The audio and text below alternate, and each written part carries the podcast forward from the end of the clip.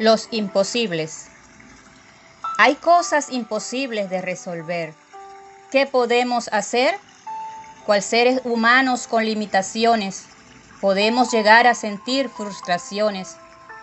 En esa búsqueda de tantas opciones, en Dios hay soluciones. Porque en Él ninguna cosa es imposible.